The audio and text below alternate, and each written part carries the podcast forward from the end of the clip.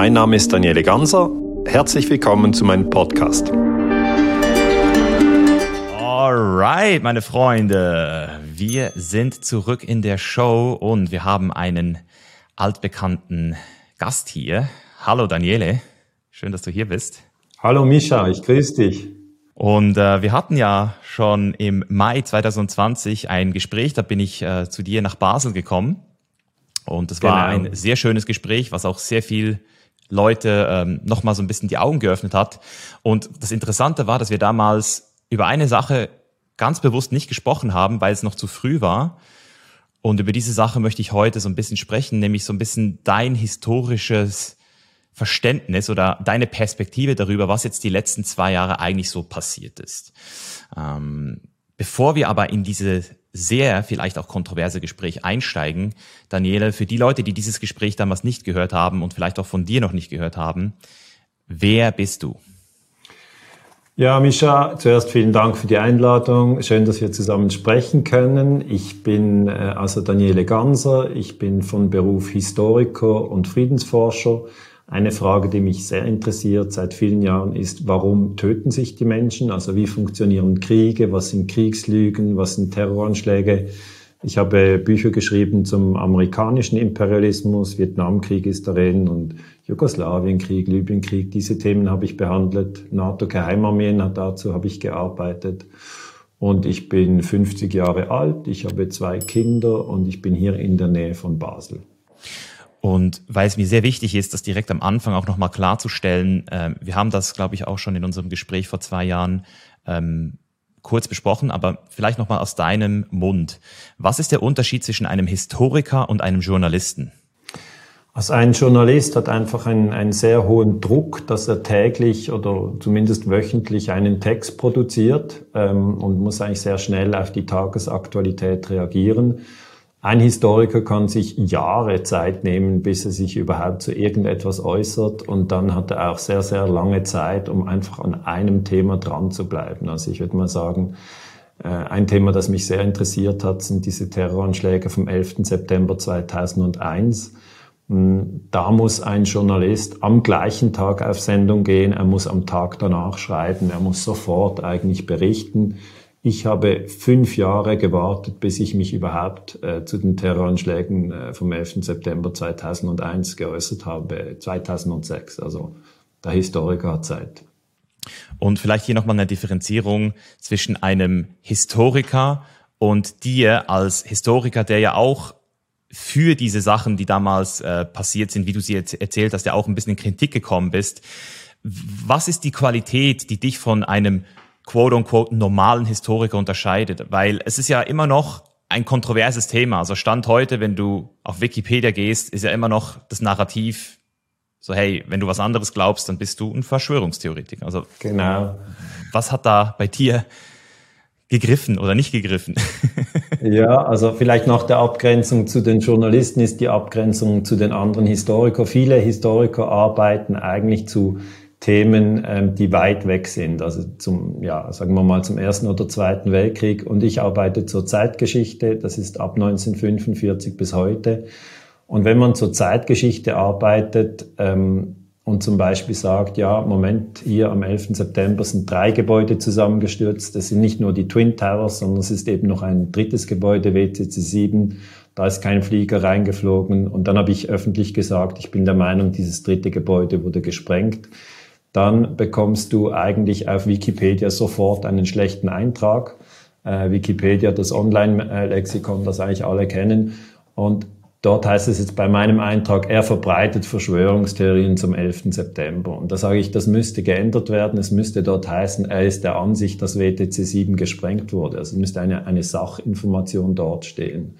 Und Mischa, wenn du mich fragst, äh, ja, warum, ähm, ist denn jetzt mein, mein Eintrag so und bei anderen ist er, ist er, ist eigentlich äh, harmlos, dann ist eigentlich so, dass ich heiße Eisen anpacke und sage, der Irakkrieg 2003 basiert auf Lügen, die Sache mit den Massenvernichtungswaffen, die stimmte nicht. Ähm, ich sage auch, die NATO ist kein Verteidigungsbündnis, weil die NATO hat 1999 äh, Serbien bombardiert. Die NATO ist daher ein Angriffsbündnis. Das heißt, ich habe schon ein paar Aussagen, die natürlich ähm, mächtigen Kreisen nicht gefallen. Aber da kann ich auch sagen, es ist nicht die Aufgabe des Historikers, den Mächtigen zu gefallen, sondern er muss eigentlich nach bestem Wissen und Gewissen kommunizieren und dann auch mit der Kritik leben und mit dem Gegenwind leben, die man dann natürlich bekommt. Also das sind äh, große Interessen, äh, die ich da sozusagen ja, denen ich auf die Füße trete, wenn ich sage, das Militärbudget der USA mit 800 Milliarden Dollar pro Jahr ist viel zu groß, das könnte man halbieren, dann freuen sich natürlich einige nicht. Mhm. Ja, und das ist auch der Grund, warum wir wirklich auch im letzten Gespräch damals noch so ein bisschen über diese Konsequenzen gesprochen haben, die sich daraus ergeben haben für dich. Also diesen Mut an den Tag zu bringen und zu sagen, hey, ich sage etwas, was viele nicht hören wollen. Das haben wir jetzt auch in den letzten zwei Jahren gesehen. Das kann zu sozialer Vernichtung führen fast schon. Also Leute wurden zum Teil ähm, sozial sehr stark ähm, kritisiert oder zum Teil sogar gecancelt. Ähm, zum Teil kann ich vielleicht auch sogar sagen, zu Recht. Also es gab natürlich immer wieder, wie, wie es überall Extreme gibt, gibt es auch hier wieder Extreme, was jetzt passiert ist. Da gehen wir jetzt vielleicht nachher noch mal ein bisschen rein. Aber trotzdem finde ich es krass, wie ich selbst zum ersten Mal, und das war wirklich noch bevor wir gesprochen haben, äh, nachdem wir gesprochen haben, wie ich zum ersten Mal gemerkt habe, dass auch in mir, als jemand, der auch sehr viel Mut in sich trägt, auch in mir so, so eine leichte Kontraktion stattgefunden hat, wenn es um dieses Thema Corona ging. Ich so, boah, wie viel will ich jetzt davon, was ich wirklich denke, sagen? Und ich habe dann wirklich versucht, ähm, mich auch nicht mehr auf Fakten irgendwann zu, zu beschränken, sondern auf das Thema Werte. Also ich bin irgendwann so weit gegangen, dass ich gesagt habe, hey Leute, wenn wir wirklich alle hier ähm, einfach mal uns anschauen, was hier passiert, dann wird hier eigentlich auf Werten irgendwo auch stark diskutiert. Also die einen sind sehr stark für Solidarität und die anderen sind sehr stark für Selbstverantwortung und Freiheit. Also irgendwo haben wir so dieses solidarische und diese Selbstverantwortung. Und das Solidarische sieht halt im Medien, in den, in den Medienlandschaft sieht es ja einfach auf den ersten Blick so nach der tugendhafteren ähm, Story aus. Und ich glaube, deswegen haben sich auch viele Leute dann eben so ein bisschen da so ähm, nicht mehr, nicht mehr so einfach getan, für Selbstverantwortung und Freiheit einzustehen. Sie, siehst du das auch so oder? Ja, ich finde das eine sehr gute Unterteilung. Ich finde das eine sehr gute Unterteilung, weil einerseits äh, äh, solidarisch will ja jeder sein und frei will auch je, jeder sein. Also es sagt jetzt niemand, äh, bitte legt mich in Ketten, oder? Sondern äh, chainless, also frei von Ketten zu sein und selber sein Leben zu gestalten selber zu entscheiden, welche Bücher man liest, selber zu entscheiden, welche Nahrungsmittel man aufnimmt, selber zu entscheiden, was trinkt man, selber zu entscheiden, welche Filme schaut man an, selber zu entscheiden, wie, wie bewegt man den Körper, mit welchen Menschen spricht man. Ich meine, das sind sicher äh, alles, alles Punkte, die, die dir wichtig sind, die mir wichtig sind. Also dieses freie, selbstbestimmte ist, ist, ist sicher bei mir ganz, ganz groß bei dir auch, so wie ich dich einschätze, wie ich dich beobachtet habe über die Jahre, äh, bist eigentlich immer deinen Weg gegangen und auf der anderen Seite sind wir sicher auch solidarisch. Also wir würden sicher jemandem helfen, der in einer schwierigen Situation ist. Also das ist ja eigentlich das Solidarische, wie ich es immer verstanden habe. Dass man einer alten Frau äh, sozusagen den, den Platz gibt, wenn man im, wenn man im, im, im Bus steht oder sitzt. Oder das natürlich dann eigentlich solidarisch gegenüber den Schwächeren in der Gesellschaft ist. Und ich glaube, in dieser Corona- Zeit wurden diese Begriffe einfach verwendet, ähm, um die Leute auch sozusagen zu lenken. Also ich hab, hatte sehr oft das, äh, das Gefühl, dass man jetzt gesagt hat, du bist nicht solidarisch, wenn, oder? Und das war einfach so ein bisschen die, die Aufforderung, du solltest impfen, wenn du es nicht tust, bist du nicht solidarisch. Da habe ich gesagt, ja nein, dann bin ich in erster Linie ungehorsam, also wenn ich nicht impfe, weil ich habe jetzt persönlich nicht geimpft und äh, wurde dann eigentlich kritisiert äh, und ich ich sage aber, ich mache ja das nur, so wie Djokovic, der Tennisspieler. Ich mache ja etwas, wenn ich davon überzeugt bin, dann mache ich das. Und wenn ich nicht überzeugt bin, dann mache ich es nicht. Und Djokovic, ich weiß nicht, ob du Tennis schaust. Schaust du Tennis? Djokovic konnte dann in Australien. Ich, ich habe das mitgekriegt. Er durfte nicht spielen. Ja, in Australien. Also er ist dann wirklich ein sehr guter Spieler. Und ähm, er durfte in, in Australien, dort ist, ist äh, die Australian Opens, das ist ein Grand Slam, so wie, so wie Roland Garros in Paris oder wie Wimbledon in, in, in London. Das ist ein sehr großes Turnier und dann durfte er nicht spielen, nur weil er nicht geimpft war. Und dann haben sie ihn gefragt, ja, also äh, Herr Djokovic, also dann, dann verlieren Sie natürlich Punkte ja, in diesem ATP-Ranking. Hat er gesagt, ist mir egal. Ich verzichte auch auf Trophäen, sondern ich habe in erster Linie das Recht zu entscheiden, ob ich meinem Körper etwas zuführe oder nicht. Und das war eigentlich auch meine Meinung. Also ich fand, Djokovic hat da sehr gut argumentiert. Und ich finde, ich habe auch Freunde, wir sind so ein, ein, ein Freundeskreis, fünf Männer, die sich eigentlich jeden Monat treffen. Und zwar schon, pff, ja, schon 30 Jahre kennen wir uns. Wir haben zusammen Handball gespielt früher. Und äh, zwei haben geimpft, drei haben nicht geimpft. Und wir haben das einfach ausdiskutiert, oder? Es gibt, jeder macht ja eigentlich nach eigenem Wissen und Gewissen das, was er für richtig hält. Es ist ja niemand, der aufsteht und sagt, heute möchte ich etwas besonders Bescheuertes machen. und da braucht es einfach die, die Toleranz, finde ich, dass ja jeder auf seinem Informationsstand und aus, aus seiner Lebenserfahrung seinen Weg geht. Und äh, ich denke, da ist schon in diesen Jahren 2020 und 2021 ist da einiges in der Kommunikation nicht so gut gelaufen, weshalb wir eben jetzt große Zerwürfnisse haben. Also Zerwürfnisse in Familien, wo Leute nicht mehr miteinander sprechen, im Freundeskreis. Es, ja, es waren schon, also das letzte Mal, wo, wo wir uns gesprochen haben, ähm, eben im Frühling 2020 war das noch nicht so. Und jetzt schauen wir zurück und da ist schon ziemlich viel geschert, zerschlagen worden, würde ich mal sagen. Mhm.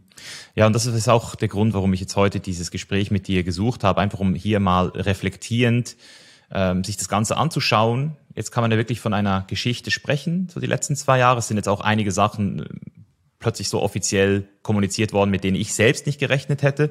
Ähm, bevor wir aber anfangen, möchte ich kurz ähm, noch etwas erwähnen, was ähm, nach unserem Gespräch passiert ist, 2020, was mir heute immer noch im Kopf ist.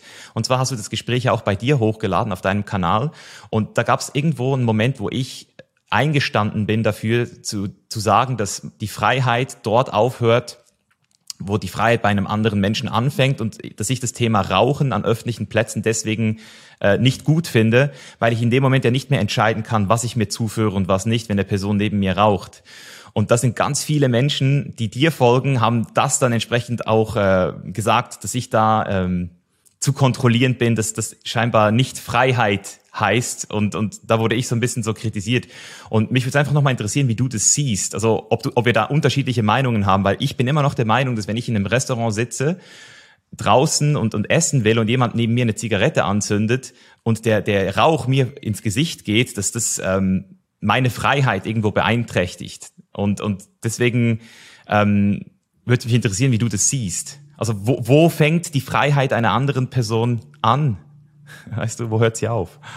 Ja, ja, ich kann mich gar nicht, ich, ich wusste gar nicht, dass das ein Thema war im letzten Gespräch, das Thema Rauchen. Ähm, bei mir ist es so, dass wenn ich esse, dann habe ich es nicht gern, wenn jemand gleichzeitig raucht, weil das, das verdirbt mir so ein bisschen die Freude am Essen. Und wenn das drinnen in einem geschlossenen Raum ist, mag ich das nicht so. Äh, wenn es draußen ist, ja, wenn es windet, stört es mich vielleicht nicht. Aber ich finde, also du, du hast, hast damals die Position vertreten, dass auch wenn man draußen im Restaurant ist, äh, ist es eigentlich äh, nicht, nicht angebracht zu rauchen, wenn, während die anderen essen. Ja, sehe ich eigentlich ähnlich. Ja, aber es ist wie, es ist wie Weißt du, es ist bei all diesen Fragen, ob man, wo, ob man jetzt rauchen soll oder rauchen, nicht rauchen soll oder zum Beispiel, ob man ein Elektroauto fahren soll oder nicht. Also ich fahre jetzt ein Elektroauto seit 2015, schon sieben Jahre. Und da gibt's auch eigentlich immer extrem viel Diskussionen, ob das jetzt richtig ist oder ob das falsch ist. Und es sind eigentlich meiner Meinung nach einfach verschiedene Meinungen. Und wir haben zu so vielen verschiedenen Fragen einfach unterschiedliche Meinungen als Menschen. Wir sind ja acht Milliarden Menschen. Und ich stelle mir das immer so vor, wenn wir acht Milliarden Menschen sind, in 193 Ländern, du bist jetzt in Brasilien, ich bin in der Schweiz, aber natürlich sehen die Menschen die Dinge unterschiedlich. Ich weiß nicht, wie unterschiedlich ja, zu jeder Frage gibt es ganz unterschiedliche Meinungen. Und da hoffe ich natürlich einfach, dass es uns gelingt, mit einer gewissen Gelassenheit und mit einer gewissen Toleranz andere Meinungen gelten zu lassen. Weil das, war jetzt eigentlich in diesen Corona-Jahren oder jetzt auch, ist, jetzt geht es um die, den Krieg in der Ukraine, soll man da Waffen liefern, soll man keine Waffen liefern? Ich finde, man sollte keine Waffen liefern, weil das den Krieg nur verlängert. Aber gut, auch da gibt's dann wieder, die Meinungen gehen sehr hoch, weißt du, äh, nicht nur beim Rauchen, sondern auch beim Impfen oder bei den Waffenlieferungen oder, oder beim Vegetarisch oder Vegan. Es ist, es ist eigentlich jedes Thema.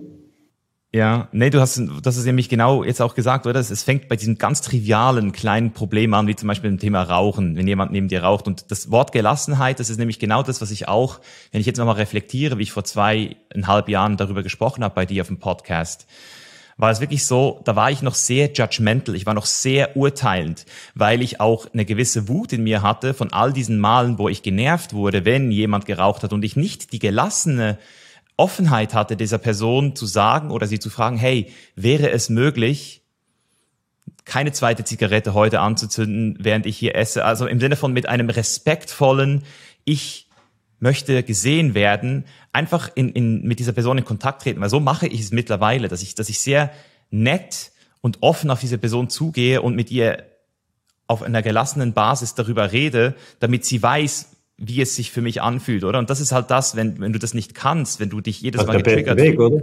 Ja, das ist der beste Weg, ja, das ist der direkteste Weg.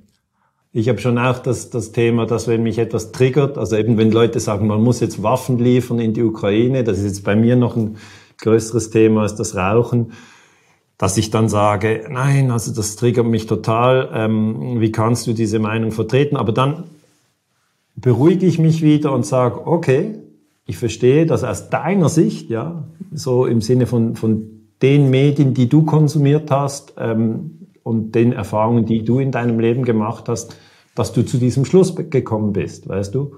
Und das finde ich einfach so wichtig, dass wir immer erkennen dass jeder aus einem gewissen Grund eigentlich gewisse Perspektiven eingenommen hat. Und das meiste ist wirklich einfach, wo wir geboren wurden, wie alt wir sind, äh, was wir für Bücher gelesen haben, was unsere Eltern uns gesagt haben. Einfach diese Dinge. Wir sind alle eigentlich geformt durch unsere eigene Geschichte. Und äh, wenn wir, wenn wir sozusagen äh, die Geschichte der anderen Person erlebt hätten, wenn wir die Bücher lesen würden, die die andere Person liest, oder die Podcasts hören, die die andere Person liest, und oder die Eltern gehabt hätten, äh, die eben die andere Person hat, dann dann würden wir ziemlich ähnlich reagieren. Also das ist eigentlich das, was ich mir immer wieder sage, dass wir alle äh, sehr stark beeinflusst sind durch das, was wir erlebt haben. Und es ist ja klar, dass alle verschiedene Dinge erlebt haben. Und darum sind wir so unterschiedlich. Und das möchte ich irgendwie auch auch feiern, weißt du, dass wir so unterschiedlich sind. Weil stell dir vor, wir würden alle genau gleich aussehen. Wirklich die gleiche Haarfarbe, die gleiche Augen, den gleiche, die gleiche Körpergröße, das gleiche Gewicht, die gleiche Meinung zu allen Themen. Ich meine, dann fände ich das Leben wirklich langweilig. Aber so in dieser Vielfalt zu leben, finde ich in erster Linie schön. Ja, es gibt wirklich nur, nur einen Mischa. Es gibt keinen zweiten. Es gibt nur einen Daniele. Es gibt nur jeder von diesen acht Milliarden und jeder ist einzigartig. Und das ist eigentlich ein Grund zur Freude. Aber ich glaube, dann im zweiten Schritt müssen wir uns in Gelassenheit üben, weil sonst regen wir uns immer auf, dass die anderen andere Ansichten haben und das wird immer so sein. Genau, es wird immer so sein und das ist ja, wie du es jetzt auch aussprichst, die Anerkennung, dass wir alle eine andere Realität erleben. Also jeder hat so seine eigene Realität auf Basis seiner eigenen Erfahrungen, auf Basis seiner eigenen Konditionierungen und entsprechend auch dem, was er heute konsumiert. Aber gleichzeitig, und das ist ja der Unterschied zwischen dem Thema, das ich jetzt mit dir als Beispiel genommen habe, dem Thema Rauchen. Ich kann sagen, in meiner Realität stört mich das. Aber bei dem Thema Corona, wo wir jetzt ja heute reingehen, ging es ja ein, ein Level weiter. Da hieß es nicht mehr, das ist deine Realität, sondern das ist die Wahrheit. Das ist der Fakt. So ist es. Und jeder, der das nicht so sieht, der ist verblendet, der ist ein Verschwörungstheoretiker, der hat keine Ahnung, der ist eine Gefahr für die Gesellschaft. Das heißt, hier wurde ja etwas ganz Spezielles gemacht, also gemacht oder es ist entstanden und zwar dieses Nein, Realität, schön und gut, aber hey, Wahrheit. Ja, es war ein Absolutheitsanspruch, oder das? Es war, es war nicht mehr so, man kann das unterschiedlich sehen, sondern es hieß einfach so wie bei der Kirche, so ist es. Und wenn du nicht glaubst, kommst du in die Hölle. Also es war ein bisschen diese Stimmung, oder? Mhm.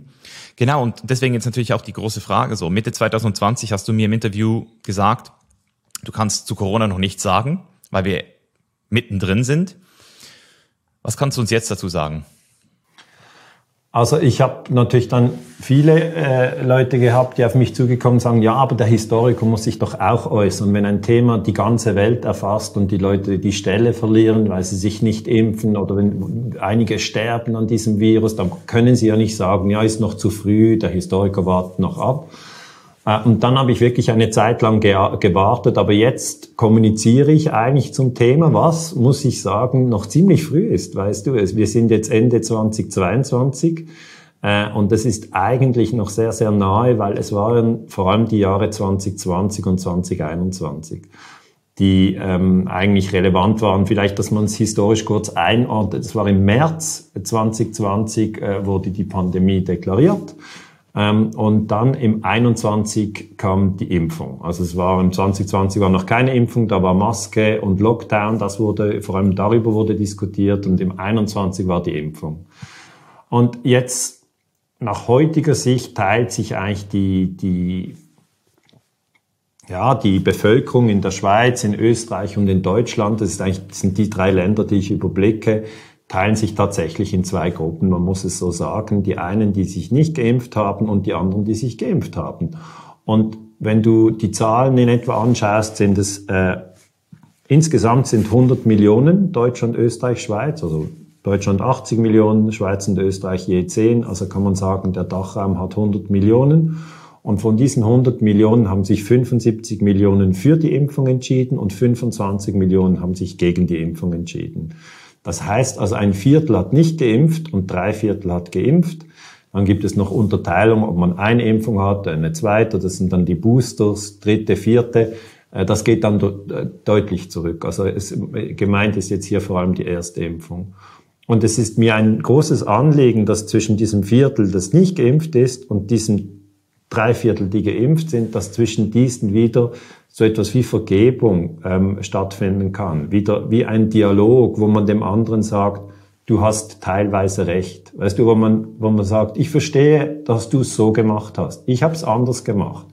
Und zwar von beiden Seiten. Es ist einfach ähm, eine, eine extreme Verhärtung ähm, der äh, Kommunikation entstanden, eigentlich möchte ich sagen weil es wurde halt sehr stark abgewertet. Also ich habe das nach 9-11 äh, erlebt, oder wo ich gesagt habe, da wurden wir angelogen zu den Terroranschlägen, da hieß es, du bist ein Verschwörungstheoretiker. Und ähm, dann nach Corona hieß es eigentlich, du bist ein Covidiot. Also das war eigentlich das Wort, das sehr, sehr, das kommt ja eigentlich von Idiot, Covidiot, ähm, wurde dann eigentlich abwertend für die Menschen, äh, verwendet, die, die sich nicht impfen ließen. Und ich finde es eigentlich sehr tragisch, dass das so passiert ist. Man hätte nicht abwerten sollen, sondern man hätte eigentlich überzeugen sollen mit Argumenten, weißt du, und nicht mit Abwertungen. Und das, das ist noch nicht richtig aufgearbeitet. Wenn ich, wenn ich, ähm, wenn ich nochmal die ganzen Aussagen anschaue, was da alles gesagt wurde. In Österreich hat äh, ein, ein, ein, ein, Kardinal, also ein hoher ähm, Würdeträger der katholischen Kirche hat gesagt, ähm, lasst Hirn regnen für die Ungeimpften. Und das war natürlich eine Aussage, die alle Ungeimpfte verletzt hat, weil das hieß so viel wie, ihr habt kein Hirn. Oder äh, in, in, in, äh, in Deutschland hat Gauck, das ist der frühere Bundespräsident, äh, hat halt einfach gesagt, die Ungeimpften, äh, das sind, die, die sind bescheuert, das sind Idioten. Und ich selber bin ja ungeimpft, oder? Ich habe das so, ich habe das immer an mir angehört und gesagt, ah, das sagt er jetzt, ah, das sagt er jetzt. Und das hat bei den Ungeimpften schon ja, wie soll ich sagen, es kann im schlimmsten Fall führt, führt, führt es einfach zu Trauer oder zu Wut. Und da ist es einfach sehr wichtig, dass man, dass man sich da nicht hinreißen lässt. Es ist wie beim, beim Rauchen im Restaurant. Es kann zu Trauer oder Wut führen, oder? Oder zu, einfach zu einer Irritation auf der Gefühlsebene.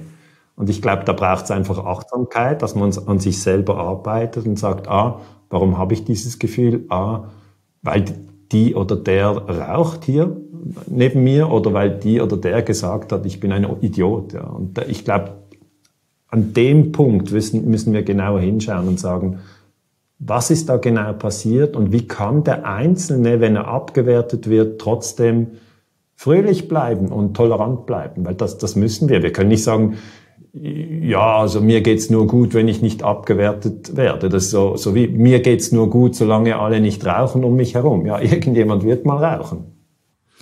Ja, also ich kann auf jeden Fall bestätigen, dass ähm, ich auch in mir sehr viele Konflikte wahrgenommen habe über die letzten zwei Jahre. Ähm, es wurde besser letztes Jahr, ähm, aber es war am Anfang für mich ein sehr starker Konflikt.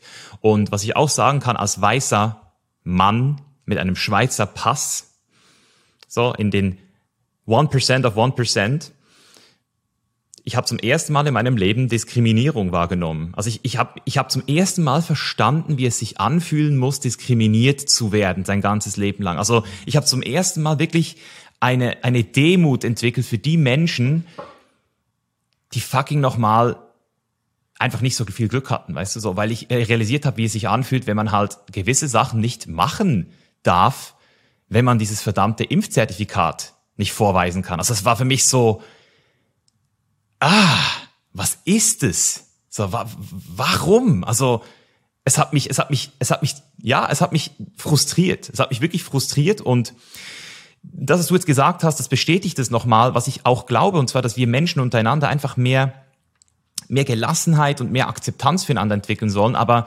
um jetzt vielleicht trotzdem nochmal zu gucken, in wessen Verantwortung ist das Ganze auch? Also was hätte denn vielleicht bei der Kommunikation von oben nach unten auch besser laufen können? Weil was mich super schockiert hat, war das Thema am EU-Gerichtshof vor ein paar Wochen. Das hast du vielleicht auch mitgekriegt, dass da von Pfizer kommuniziert wurde, dass die Impfung scheinbar nie getestet wurde auf das ähm, Vermeiden oder Verhindern oder Reduzieren vom Spread. Und als ich das so gesehen habe, habe ich so gedacht so, hä? habe ich in einer anderen Welt gelebt? Also mir wurde das so erzählt. Also I don't know.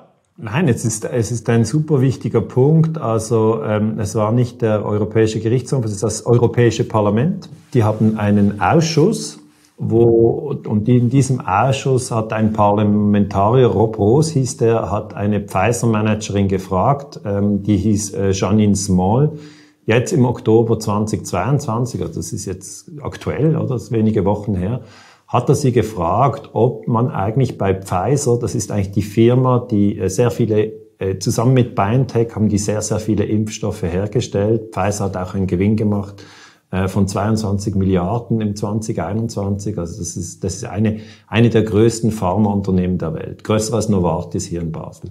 Und ähm, dann wurde eben Pfizer gefragt, ob man dann getestet habe, ob die Person, die geimpft ist, das Virus überhaupt noch weitergeben kann oder ob das so wie, weißt du, ich stelle mir das so vor, wie eine, wie eine, wie eine, wie eine Wasserschleuse, da geht dann kein Wasser mehr durch, das ist dann dicht. Oder da kann, ein, ein Geimpfter kann das Virus nicht weitergeben. Das war so ein bisschen die Idee unter vielen, vielen Menschen, die sich geimpft haben. Ähm, und die Antwort von Janine Small war wirklich ähm, entlarven, weil sie hat einfach gesagt, nein. Und, und das bedeutet, es, es war. Aber ganz selbstverständlich auch so. Ja, sie hat einfach gesagt, man, da, da, war, da war halt irgendwie, war Druck auch auf Industrie, man hatte wenig Zeit und so weiter. Aber dieses Argument war ja während der Corona-Pandemie, also man, als Historiker kann man eigentlich grob sagen, die Pandemie ist jetzt vorbei, ja. Äh, sie war im Jahr 2020 und 2021 und man hat dann zum Beispiel in der Schweiz, da kann ich das belegen, weil ich kann dann die Aussagen des, des Bundesrates anschauen. Der Bundesrat hat dann gesagt, ja, also wer geimpft ist oder wer genesen ist, also wer 2G ist, ja, 3G war ja noch getestet, geimpft, genesen, getestet. Aber wer 2G ist, ähm, kann das Virus nicht mehr weitergeben. Oder so etwas wurde von der Schweizer Regierung gesagt. Und auf dieser Basis hat man dann gesagt, müsse eben jeder so auf seinem Smartphone ein Zertifikat haben, um dann in ein Restaurant zu gehen. Und die Idee war halt, ja, alle im Restaurant, die entweder geimpft oder genesen sind, können ja das Virus gar nicht verbreiten. Das ist so wie wasserdicht. Und jetzt muss man einfach sagen, nein, stimmt nicht. Es stimmt nicht. Also auch jemand, der geimpft ist, kann dieses Virus aufnehmen und weitergeben. Und auch jemand, der genesen ist, also der das Virus schon gehabt hat, kann das Virus aufnehmen und weitergeben. Also dann gibt's aber gar keinen Unterschied mehr zu dem, der nicht geimpft ist. Und dann, dann wird die ganze Sache einfach nicht mehr, ja, dann ist es nicht logisch. Dann kann man nicht sagen, ja, dann macht es doch Sinn, dass nur die Geimpften im Kino sitzen. Weil ich durfte als Ungeimpfter nicht ins Kino. War jetzt nicht so schlimm, oder? Viele haben dann einfach zu Hause Netflix geschaut. Aber ich sage einfach vom Prinzip her, die Freiheit wurde natürlich eingeschränkt. Ähm, und was ich jetzt im Rückblick anschaue, ist schon, dass auch die Regierungen hier Fehler gemacht haben in der Kommunikation. Also es wurde wie, es wurde wie gesagt, die Impfung ist wie ein Regenschirm. Weißt du, mit diesem Regenschirm kannst du raus in den Regen und es regnet auf dich runter und dein, dein Hemd oder dein Wollpullover bleibt richtig trocken, so richtig knistrig, trocken, gemütlich. Und jetzt muss man sagen, ähm, nein, das Bild vom Regenschirm stimmt nicht. Es ist schon ein Regenschirm, wenn du willst, aber einer mit großen Löchern. Wenn du rausgehst, es regnet und du bist geimpft, ja, du wirst, dein, dein Pullover bleibt überhaupt nicht trocken. Du bleibst, du wirst auch nass. Das heißt, du, bekomm, du kannst das Virus bekommen, du kannst das Virus weitergeben. Und das war einfach eine ganz andere Kommunik Kommunikation, die wir, die wir damals hatten. Und jetzt, jetzt ist natürlich immer die Frage, ja, war das böswillig oder, oder war das einfach im Chaos heraus aus Unwissenheit? Und das ist noch ein, ziemlich, ziemlich schwierig, das herauszufinden. Und ich, ich sage immer, man solle eher von Unwissenheit ausgehen. Also eher von chaotischen Zuständen. Und Gier vielleicht auch irgendwo. Irgendwo auch Gier. Also ich meine, Pfizer, wenn man 22 Milliarden macht mit einem Produkt, das letzten Endes hm, vielleicht gar nicht so viel nützt, oder das ist ja dann die Frage, was hat denn die Impfung genützt? Also, oder hat sie auch Schäden verursacht? Jetzt kommen die Leute, die über Schäden berichten und so weiter. Das ist ein Riesenfass, äh, das man jetzt aufmacht und das man aber anschauen muss, weil die Historiker können ja nur eigentlich die verschiedenen Akteure anschauen, die da gesprochen haben. Das ist das, was der Historiker macht. Ich bin ja nicht Mediziner. Ich kenne mich ja gar überhaupt nicht aus mit Viren. Ähm, ich kenne mich eher aus mit dem Vietnamkrieg. Aber das, was ich gesehen habe, ist einfach, dass es am Anfang darum ging, diese Infection Fatality Rate festzustellen. Das heißt, wie viele von denen, die das Virus bekommen, sterben. Also das ist eigentlich für den Historiker wichtig, um herauszufinden, ob das jetzt sehr gefährlich ist oder nicht gefährlich. Weil wenn du ein Virus bekommst und es ist nicht gefährlich, das juckt dich doch gar nicht. Dann hast du halt das Virus, machst dein Ding und das Leben geht weiter. Also ähm, das Virus zu bekommen, SARS-CoV-2, ist eigentlich noch kein Drama, sondern das Drama ist, wenn du daran stirbst. Und das ist eigentlich, das bezeichnet man als Infection Fatality Rate, IFR, also die Sterblichkeitsrate. Wie viel von denen, die das Virus bekommen, sterben? Und da war einer der besten zu diesem Thema war John Ioannidis. Das ist ein Professor in den USA. Natürlich ein Virologe. Das können ja dann nur die Virologen untersuchen. Ähm, und der auch für Public Health, also Gesundheit, wie funktioniert Gesundheit insgesamt. Und der hat dann gesagt, diese Infection Fatality Rate ist nach seinen Berechnungen deutlich unter ein Prozent.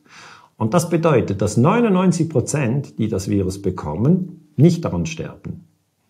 0,2 ähm, oder 0,3 Prozent sterben daran. Und dann hat er gesagt, gut, wenn wir eine so tiefe Sterblichkeit haben, dann müssen wir uns überlegen, dass was auch immer wir machen, zum Beispiel Schule schließen oder impfen oder äh, Abstand halten oder Maske, was auch immer wir machen, ist ein Preis dabei. Ja, das hat dann wieder andere Nebenwirkungen.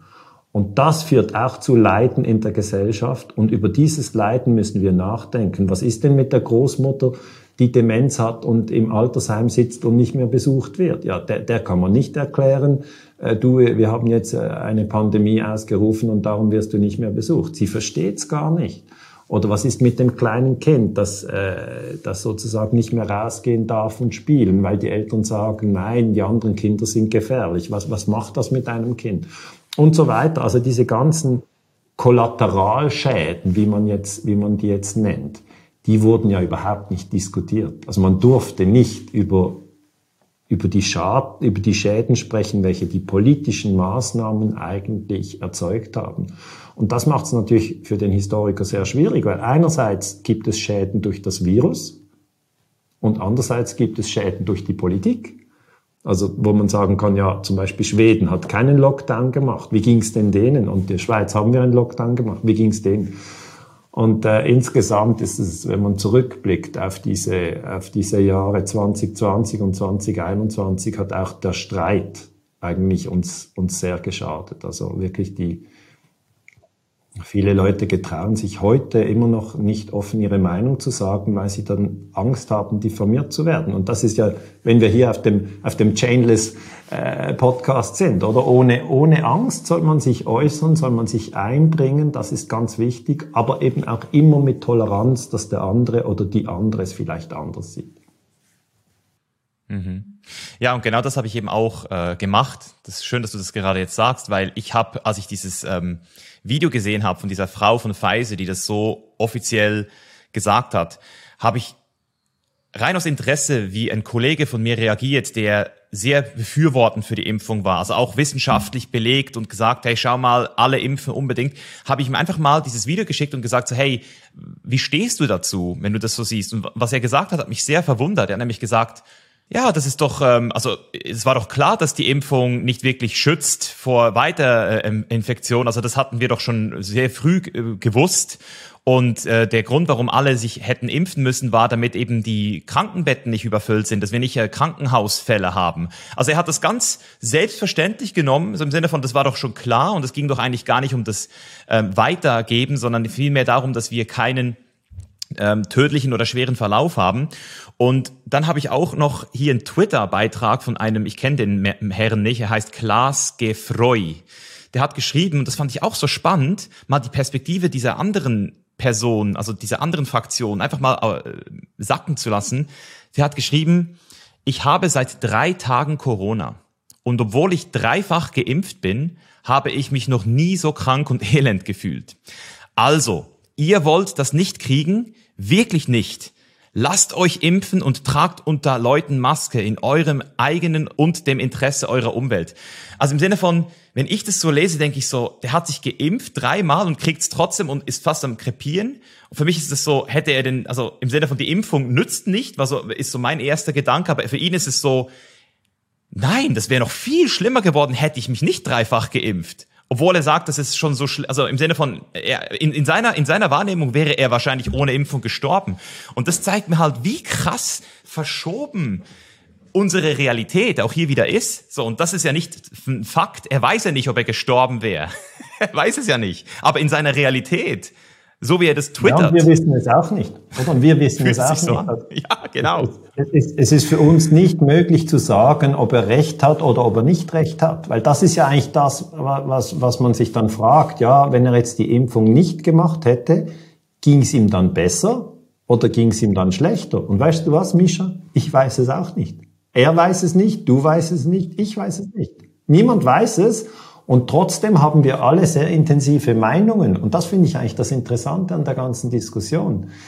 Die, jede Gruppe verteidigt jetzt, glaube ich, ihre Position, die es in den Jahren 20 und 21 eingenommen hat. Also es gibt ja dann verschiedene argumentative Positionen. Zuerst sagt man, wenn man impft, verhindert man die Weitergabe des Virus. Das war eine Position, die wurde vertreten. Die ist heute überholt, weil wie eben dein Freund geschrieben hat, ist bewiesen, dass das nicht der Fall ist.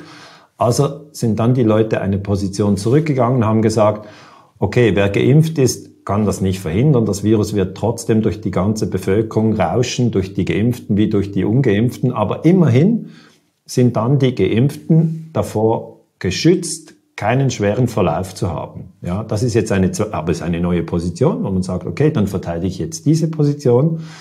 Und dann ähm, wird man vielleicht in einiger Zeit dann feststellen, oh, diese Position ist eigentlich auch nicht so, weil sowohl wer geimpft ist, kann einen schweren Verlauf haben, wie wer nicht geimpft ist, kann einen schweren Verlauf haben. Es gibt Leute, die sind ungeimpft, die sind völlig gesund. Es gibt Geimpfte, die sind völlig krank. Also es ist einfach Chaos. Ich, finde, es ist nicht falsch, hier auch mal von Chaos zu sprechen, ähm, weil es wäre ja dann so, dass man sagen müsste, diejenigen, die am meisten davon verstehen, zum Beispiel eine Firma wie Pfizer, ja, die hat ja die, das Produkt hergestellt, die müsste ja haften, äh, wenn es Schäden gibt. Aber Pfizer sagt, nein, also das kann natürlich passieren, dass es Schäden gibt. Wir wissen nicht, ob es Schäden gibt. Das heißt, dann ist aber das Chaos perfekt. Diejenigen, die das Produkt herstellen, sagen, ja, wir wissen auch nicht genau, ob es hilft oder ob es nicht hilft oder ob es Schäden gibt oder ob es keine Schäden gibt. Und die Regierung sagt, ja gut, wir nehmen euch das Produkt ab, wir, wir geben es an unsere, an unsere Bürger, vermutlich im guten Glauben, dass es hilft. Ja, ich denke, das ist der gute Glaube der Regierung, dass sie das gedacht haben, das hilft. Und darum ist ja dieser Rückblick, weißt du, wir sind jetzt Ende 2022, dieser Rückblick ist schon noch, es ist noch früh. Weißt du, das ist noch früh, es ist wie bei einer Beziehung, über eine Beziehung zu sprechen, die gerade erst in die Brüche gegangen ist. Es, es tut noch weh.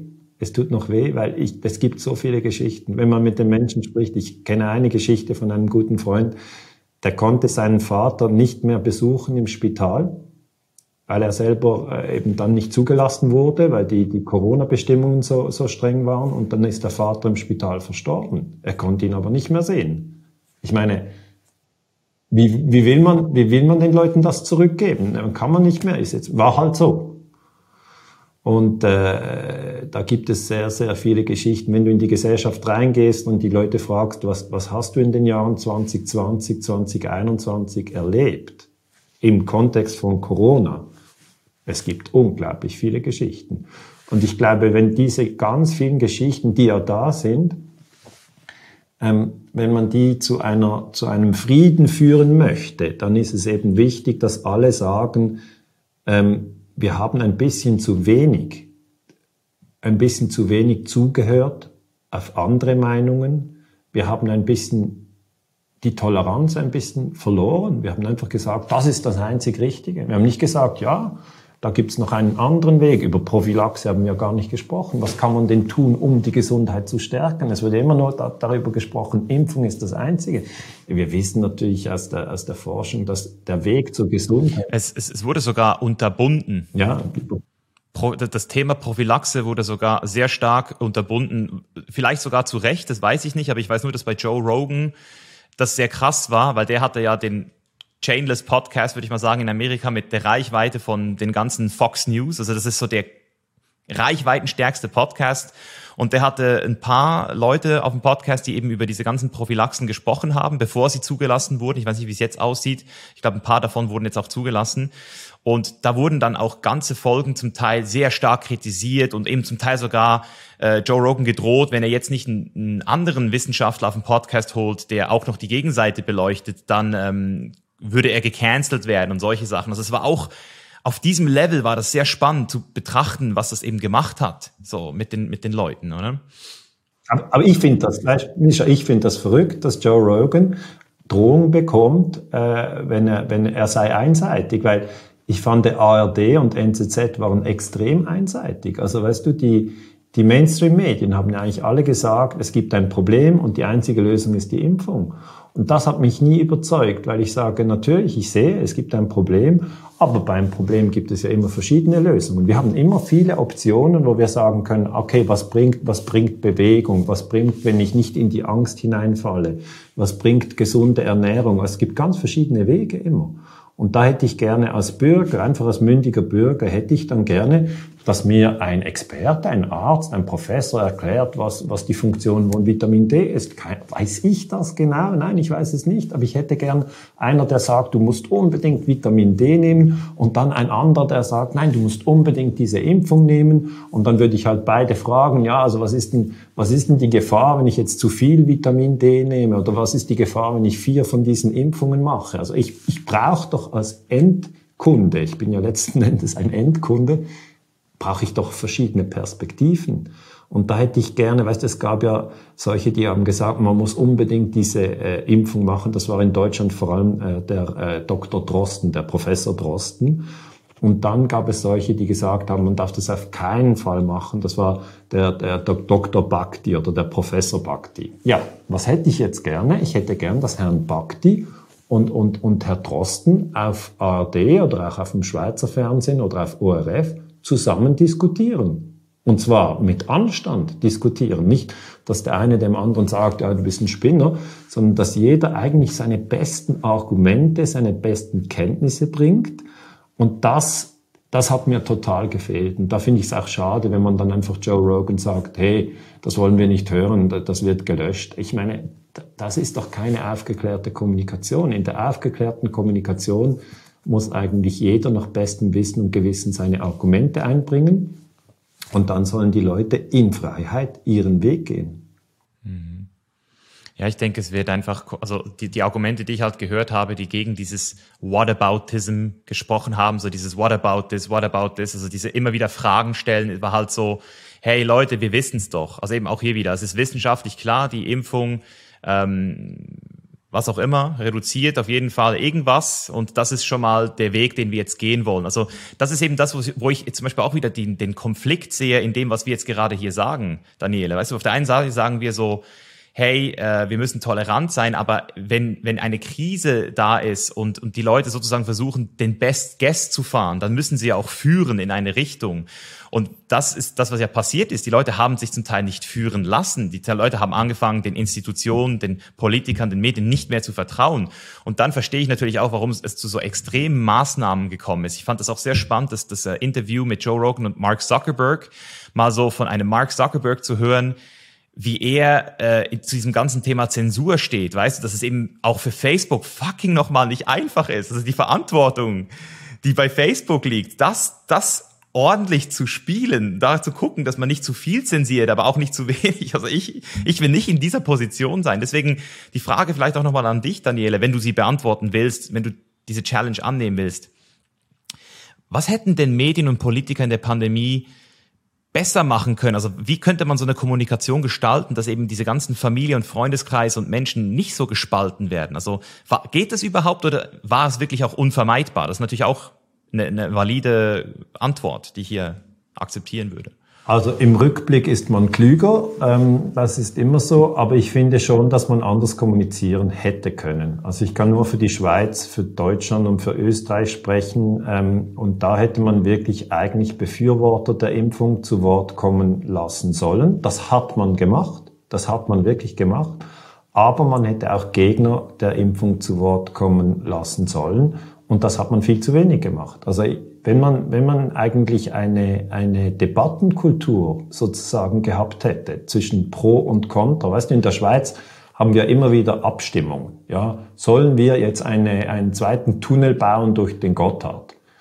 Mischa, du und ich, wir sind uns gewohnt, dass zu jeder Frage dann ein Pro-Komitee gibt, ein Kontra-Komitee und dann diskutieren wir. Es ist, es ist bei jeder Frage, ob man jetzt einen Gotthardtunnel bauen soll, eine zweite Röhre, weil die erste Röhre saniert werden muss, oder ob man neue Kampfjets kaufen soll, ähm, oder ob das AHV-Alter der Frauen erhöht werden soll oder nicht.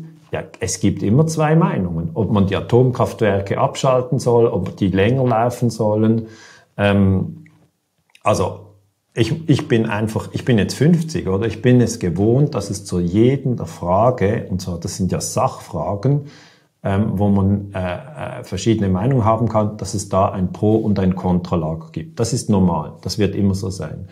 Und wir haben in der di direkten Demokratie das Prinzip, wenn es eine Sachfrage gibt, ja, dann sollen beide Gruppen sich äußern können. Im Abstimmungsheft, ja, das wir dann immer bekommen, bevor wir abstimmen, gibt es einige Seiten für das Pro-Lager und einige Seiten für das Kontralager.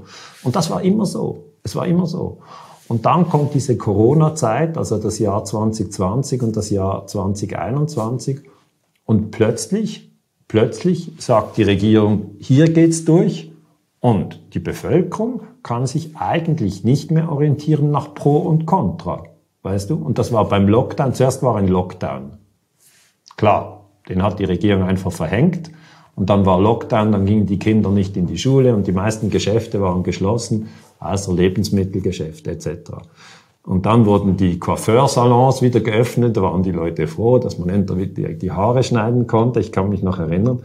Äh, aber es hätte nach dem Lockdown, hätte es mindestens eine öffentliche Diskussion gegeben, geben müssen, wo man gesagt hätte, Schweden hat das ohne Lockdowns gemacht. Wir in der Schweiz haben es mit Lockdown gemacht. Was ist jetzt richtig? Was ist besser?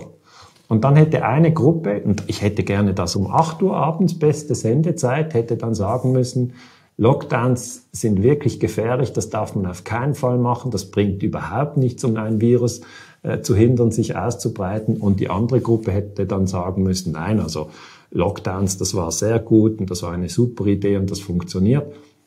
Und das Gleiche bei der Impfung. Also wenn du mich fragst, was hätte man besser machen können? Ganz eindeutig beiden Gruppen pro kontra Lockdown, pro kontra Maske, pro kontra Impfung. Das sind die drei großen Fragen. Impfung, Lockdown, Maske. Und da hat man immer pro kontra. Also hast du eigentlich sechs, sechs mögliche Positionen im Diskurs. Und es war, es war nicht so. Es gab schon mal hin und wieder eine Diskussion, aber meistens war Lockdown ist eine tolle Idee, Maske ist eine tolle Idee, Impfung ist eine tolle Idee. Und jetzt, nach, nach zwei, drei Jahren, schauen wir zurück und fragen uns, ist das wirklich so?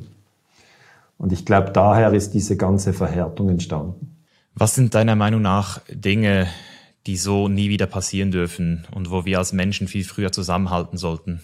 Ja, ich glaube schon, dass wir, dass wir auf die schwächsten Glieder der Gesellschaft achten müssen, also die Kinder und die Alten. Das sind, das sind eigentlich immer in einer Gesellschaft die schwächsten Glieder.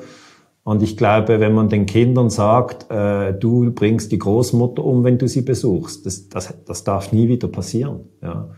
Und es darf auch nie wieder passieren, dass wir die alten Leute einfach allein lassen, dass die alleine sterben. Das darf auch nie wieder passieren. Wir haben uns da wirklich eigentlich zu stark voneinander spalten lassen als Menschheitsfamilie. Ich habe dann auch Plakate aufhängen lassen, so mitten im ganzen Getümmel habe ich mich auch noch eingebracht in die Diskussion. Äh, da habe ich Plakate aufhängen lassen, auf denen stand, sowohl geimpfte wie ungeimpfte gehören zur Menschheitsfamilie. Lasst uns nicht spalten. Oder ich wollte einfach diesem Streit zwischen geimpft und ungeimpft, habe ich da, da waren große Plakate am Bahnhof in Basel, am Bahnhof in Zürich und am Bahnhof in Bern. Und zwar auf, auf wirklich diesen großen Plakaten. Ähm, äh, und da war ein, äh, jemand, der auch gesagt hat, ich unterstütze das, ich finde das wichtig, wie Sie da kommunizieren. Es braucht, es braucht wieder das Aufeinander zugehen und zu sagen, okay, ich verstehe, du hast dich dafür entschieden oder du hast dich dagegen entschieden. Jeder hat doch nach bestem Wissen und Gewissen gehandelt. Also es, ich bin wirklich überzeugt, dass niemand am, am, Morgen aufsteht und denkt, heute ist ein Tag, wo ich versuche, alles falsch zu machen. Das, so ist der Mensch gar nicht. Man versucht in etwa seinen Weg zu finden in einer, wie man doch sicher sagen darf, komplizierten Welt. Ja, das finde ich schön, wie du das alles nochmal auch sagst und, und ähm, eben auch damit wirklich jeden ansprichst, einzeln. Ähm, vielleicht für die jungen Leute jetzt hier auch nochmal, die zuhören, die auch durch Social Media wirklich auch in der Lage sind, mit ihrer Reichweite oder auch mit ihrem Wirken etwas, etwas zu verändern. Was rätst du vor allem jungen Leuten im Bereich der Kommunikation? Wie können wir, also wie können wir diesen Zusammenhalt wirklich auch effektiv fördern und Spaltung reduzieren? Vor allem jetzt für aktuelle und zukünftige Themen. Also ein, ein wichtiger Satz ist, dass man sagt, du hast teilweise recht. Ja, also das ist einfach, ähm, gehen wir vielleicht zum Rauchen zurück, oder? Der eine raucht jetzt die Zigarette ja, ja. draußen, oder? Ähm, ich nehme das nochmal, weil du hast das am Anfang gebracht von unserem Gespräch. Der eine raucht die Zigarette äh, und, und, und, und der andere sitzt jetzt dabei und isst noch sein Essen. Jetzt, derjenige, der noch isst, äh, der, der freut sich nicht, oder? Weil während dem Essen eine äh, Rauch einzuatmen ist unangenehm. Also hat der teilweise recht. Der andere hat aber vermutlich sein Essen schon eingenommen, hat auch den Kaffee schon getrunken und es ist einfach seine Gewohnheit, nach dem Essen und nach dem Kaffee noch eine Zigarette zu rauchen. Und er sagt, das fühlt sich für mich angenehm an, er hat also auch teilweise recht. Jetzt, das ist sehr wichtig, dass auch bei jemand, der sich für die Impfung entscheidet oder wer sich gegen die Impfung entscheidet, ist es auch so, dass es nicht dieses Schwarz-Weiß gibt, wo einer 100% Recht hat und der andere hat zu 0% Recht, sondern ich sage immer, es ist eigentlich wichtig, dass man eine eigene Meinung hat. Ich habe ja auch eine Meinung. Ich habe mich nicht impfen lassen. Das ist meine Meinung. Okay, man hat also sicher Recht auf eine Meinung, aber man sollte nicht seine eigene Meinung absolut setzen und äh, sozusagen die, die Meinung des anderen ähm, äh, lächerlich machen oder oder oder äh, oder eigentlich nicht gelten lassen, sondern es wäre für die Toleranz sehr wichtig, dass man sagt, okay, ich sehe das jetzt anders als du aber du gehörst auch zur Menschheitsfamilie, weil das ist eigentlich das, das was passiert ist, dass es plötzlich hieß, äh, wer sich nicht impfen lässt, äh, ist ein Nazi, oder? Und das, das ist der falsche Weg. Mhm. Sehr schön, dass du das auch nochmal sagst. So, wir haben alle irgendwo Recht und gleichzeitig damit auch irgendwo Unrecht. Das ist halt einfach so. Ähm, kleine Zwischenfrage äh, an, an, dich als Historiker. Es interessiert mich einfach sehr, ob es schon Zahlen gibt oder irgendwo man abschätzen kann, wie viele Leute jetzt effektiv Corona hatten. Also ich kenne niemanden mehr in meinem ganzen Umfeld, der es nicht hatte. Aber gibt es da schon irgendwie Zahlen oder Schätzungen? Ich habe ich hab diese Zahlen auch nicht. Es, ist, es wäre dann natürlich bei der WHO müssen die Zahlen vorliegen. Ich habe die jetzt nicht nochmal äh, aktuell auf dem Radar, aber ich habe auch eigentlich in meinem ganzen Umfeld, die meisten hatten es, ich persönlich hatte es, meine beiden Kinder hatten es, meine Frau hatten es. Also die einen hatten haben noch PCR-Test gemacht, das ist ja diese Polymerase-Kettenreaktion. PCR kann dann noch nachweisen, ja, hier liegt SARS-CoV-2 vor.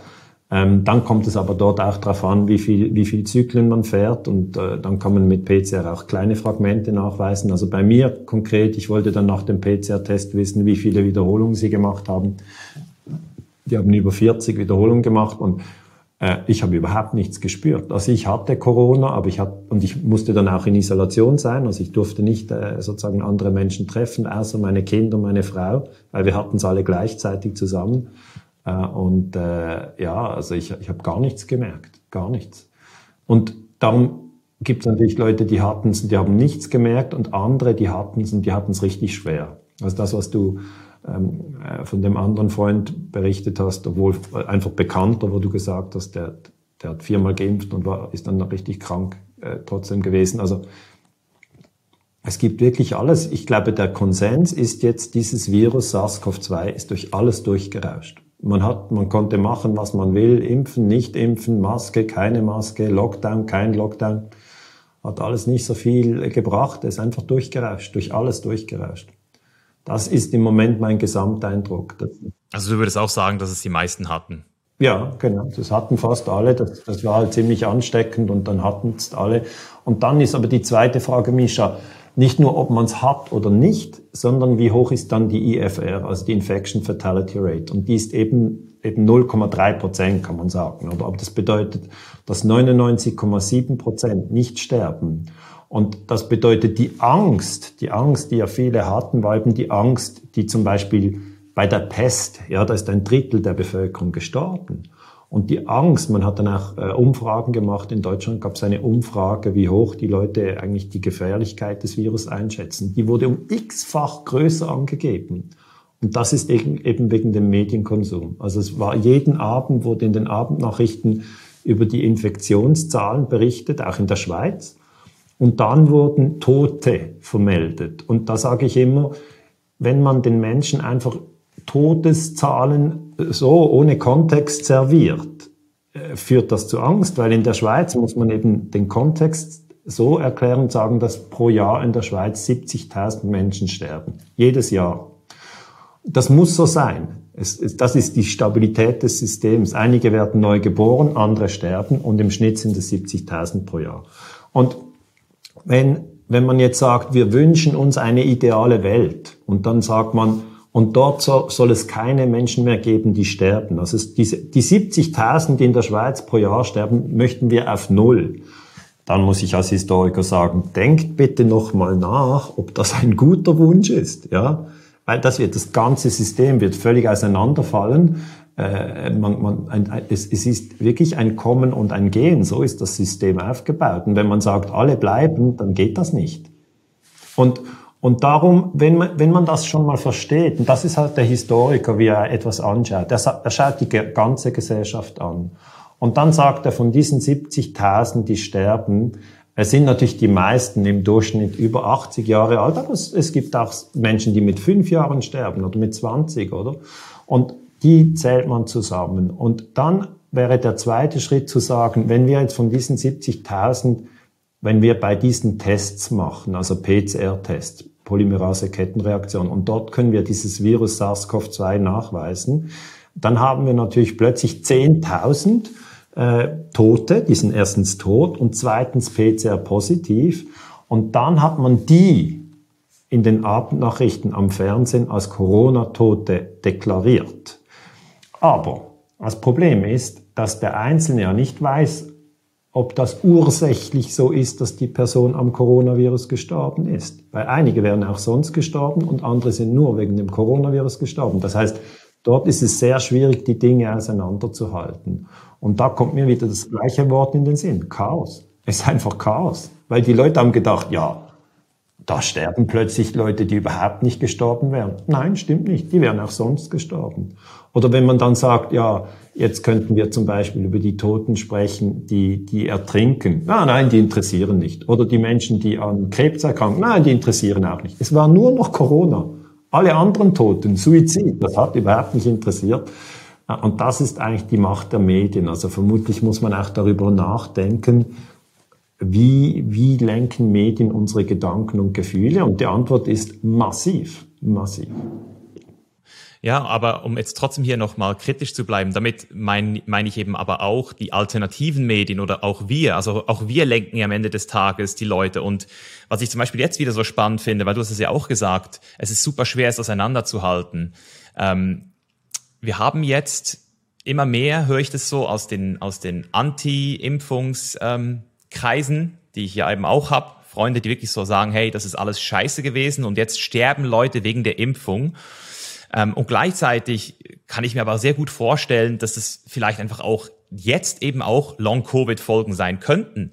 Also wir wissen ja jetzt nicht, sind es jetzt Leute, die wegen der Impfung vor einem Jahr ähm, diese Symptome jetzt haben oder ist es vielleicht eben doch dieses neue Corona? Das heißt, das können wir auch nicht zu 100 Prozent wissen, vor allem weil eben so viele Leute auch äh, Corona hatten. Und ich zum Beispiel, ich kann mich auch erinnern, ich, ich kann es jetzt natürlich nicht beweisen, aber ich hatte auch, nachdem ich Corona hatte, ähm, weil ich damals auch in, also ich, ich habe zuerst gedacht, weil ich gerade in einer Beziehungskrise war, dass es Herzschmerz war, aber ich, ich könnte schwören, so von den Symptomen, wenn ich die nachlese, dass ich da auch so eine Herzmuskelentzündung hatte, ein paar Wochen danach und dann auch gemerkt habe, hey, irgendwie spüre ich hier einen Schmerz, also es ist entzündet und das ist eben das Ding. Man weiß ja am Ende des Tages auch hier jetzt nicht, was ist es denn jetzt so? Aber das ist eigentlich Chaos. Also weißt ja. du, eigentlich haben wir jetzt all diese Smartphones, all diese Laptops, all diese Podcasts, all diese YouTube-Kanäle, all diese Fernsehkanäle. Also wir sind im Informationszeitalter angekommen, auf jeden Fall. Ähm, und eigentlich sollten wir jetzt gut informiert sein und so einen globalen Überblick haben, aber es ist ja nicht so. Sondern eigentlich sind ganz verschiedene Gruppen, man nennt das dann Bubbles, oder du und ich, wir sind auch in einer Bubble. Jeder kann nur so und so viel Information aufnehmen und versucht sich aus dem ein Weltbild zu machen.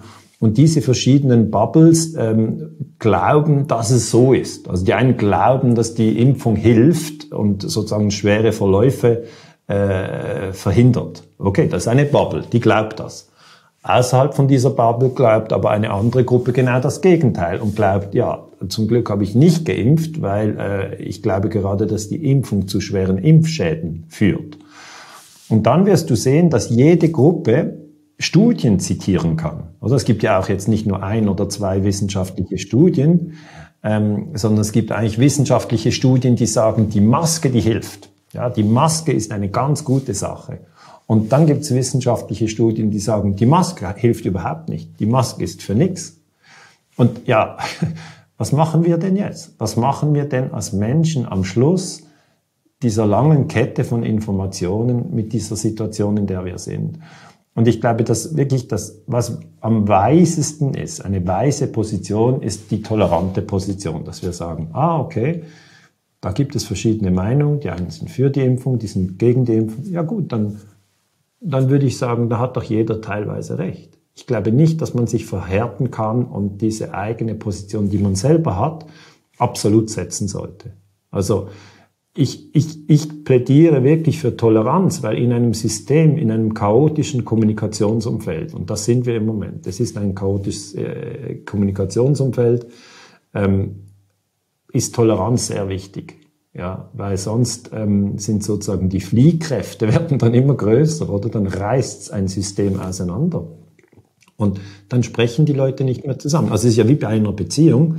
Ähm, zuerst äh, ist man ganz nahe und dann manchmal gibt es Differenzen zu gewissen Punkten Und im schlimmsten Fall, wenn die Beziehung auseinandergeht, wenn es eine, wenn es eine hässliche Trennung ist, sprechen die nicht mehr miteinander. Und wenn sie noch Kinder haben, dann führen sie noch einen Rosenkrieg aus, dass sie schauen, dass der andere möglichst selten die Kinder sehen kann. Und das ist ja eigentlich dann nur ein, ein Stellvertreterkrieg. Man will nicht die Kinder treffen, sondern will den Ex-Partner oder die Ex-Partnerin treffen. Und das ist eigentlich in einer Kommunikation das Schlimmstmögliche, dass man sich bekämpft und die nächste Stufe ist dann, dass man sich erschießt. Ja. Und das muss man wirklich immer äh, im Kopf halten, dass die Menschen da äh, eigentlich zu, zu jeder Eskalation fähig sind. Und deeskalieren bedeutet immer, dass man eigentlich in der Kommunikation freundlich bleibt. Das heißt, dass man den anderen nicht abwertet, dass man also nicht sagt, du bist ein Covidiot, weil du dich nicht geimpft hast, aber dass auch der, der geimpft hat, äh, dem, de, de, demjenigen, äh, Entschuldigung, der, der nicht geimpft hat, jetzt bringe ich es durcheinander, dem Geimpften nicht sagt, ja, du bist ein, ein Zeuge Coronas, oder? Das ist auch eine Abwertung oder ein Schlafschaf. Also ich habe ich hab Abwertung auf beiden Seiten gesehen. Und das sollte man nicht tun. Ich glaube, man sollte wirklich sagen, wir versuchen in der Kommunikation jetzt ähm, uns ein bisschen zu beruhigen und zu sagen, okay, das war eine intensive Zeit, das war eine extreme Zeit ähm, lasst uns, jeder kann sagen, was er gemacht hat, aber es ist gar nicht so persönlich. Oder es nicht, einer hat geimpft, der andere hat nicht geimpft. Gut, jeder hat gemacht, was er gemacht hat. Aber lasst uns äh, sozusagen wieder, wieder eine, eine wertschätzende Kommunikation aufbauen. Das halte ich für wichtig. Sehr schöne abschließende Worte zu diesem Themenblock hier. Ähm, ich, ich sehe es ich sehe es wie du und deswegen ist es jetzt für mich auch an dieser Stelle wichtig, dass wir nochmal das Thema, was du jetzt auch schon angesprochen hast, nochmal vielleicht ein bisschen genauer beleuchten, nämlich Informationsbeschaffung heute. So, weil da hast du als Historiker natürlich auch durch deine Ausbildung, durch das, was du die letzten Jahre gemacht hast, einen, einen, großen Vorsprung, würde ich mal sagen, gegenüber mir und den ganzen Zuhörern hier, weil du einfach genau weißt, wie du Informationen beschaffst und wie du sie entsprechend auch für dich aufarbeitest. Deswegen, das wäre jetzt für mich ähm, noch ein weiterer Punkt, den ich sehr spannend fände, da nochmal reinzugehen. Ähm, vielleicht nochmal abschließend, das Corona-Thema nochmal persönlich zu machen. Was hast du als, als Daniele Ganser, also wenn du jetzt, wenn du es jetzt auf eine große Lernerfahrung ähm, runterbrechen müsstest, was du 2020 bei unserem Gespräch so noch nicht gesehen hast oder deine Meinung vielleicht sogar verändert oder verfeinert hast, was hat sich so in den letzten zwei Jahren für dich nochmal so ergeben, was du jetzt auch zukünftig mitnimmst in dein Leben? Also für mich ist es eigentlich ganz wichtig, dass ich fähig bin, meine eigenen Ängste zu beobachten. Das ist eigentlich eine, eine Key Lesson, die ich gelernt habe. Also deine, wenn man lernt, seine Ängste und seine Gedanken aus einer Distanz zu beobachten, ähm, die einen hatten Angst vor Viren, die anderen hatten Angst vor Diktatur, die dritten hatten Angst vor Armut. Das sind ganz verschiedene Ängste. Und eigentlich war während Corona so, diejenigen, die Angst vor Viren hatten, konnten sich kommunikativ gut untereinander austauschen, haben sich gut verstanden. Diejenigen, die Angst vor Diktatur hatten, konnten sich untereinander auch gut austauschen. Diejenigen Angst vor Armut hatten durch Firmenaufgabe oder Arbeitslosigkeit, die konnten sich auch untereinander gut austauschen. Und jede Gruppe hat dann so gesagt, wir haben die richtige Angst. Ja. Und da würde ich gerne in eine Metaebene geben und halt sagen, nein, äh, es geht gar nicht darum, wer jetzt die richtige Angst hat und wer die falsche Angst hat, sondern es geht eigentlich nur darum zu erkennen, welche Angst habe ich, auf einer Skala von eins bis zehn, wie stark ist meine Angst und dann vielleicht auch sozusagen reinzufühlen und zu erkennen, ich bin gar nicht die Angst, ja, ich bin das Bewusstsein, in dem Ängste aufsteigen und auch wieder vergehen. Äh, die Ängste wandeln ja. Einmal vor 20 Jahren hatten die Leute Angst vor Terroristen, äh, dann war das ganz groß, 9-11 und so. Niemand hatte Angst vor Viren. Dann 2020 Angst vor Viren, ja, dann war das ganz groß. Und jetzt sind, sind wir 2022, jetzt haben viele Angst vor, ja, vor Krieg, äh, dass sich der Krieg von der Ukraine ausdehnt auf andere Länder in Europa oder sie haben Angst vor Geldentwertung, Thema Inflation oder sie haben Angst äh, vor Erdgasknappheit, Energiemangel, ähm, weil Nord Stream äh, Pipeline gesprengt wurde. Das heißt, die Ängste, die, die kommen in ganz kurzer Kadenz und das erschöpft die Menschen.